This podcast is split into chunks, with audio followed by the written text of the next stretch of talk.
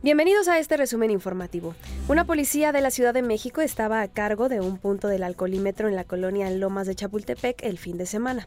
Una conductora la grabó cuando la detuvo para realizarle la prueba de alcoholemia.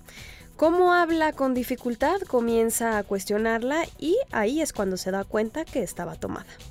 Ocurrió otro robo a una joyería en la Ciudad de México, ahora fue en Parque Tepeyac, ubicada sobre Avenida Eduardo Molina y San Juan de Aragón en la alcaldía Gustavo Madero. Dos hombres se hicieron pasar por clientes y solicitaron ver cinco piezas de la joyería. Al tenerlas en sus manos, dispararon y huyeron.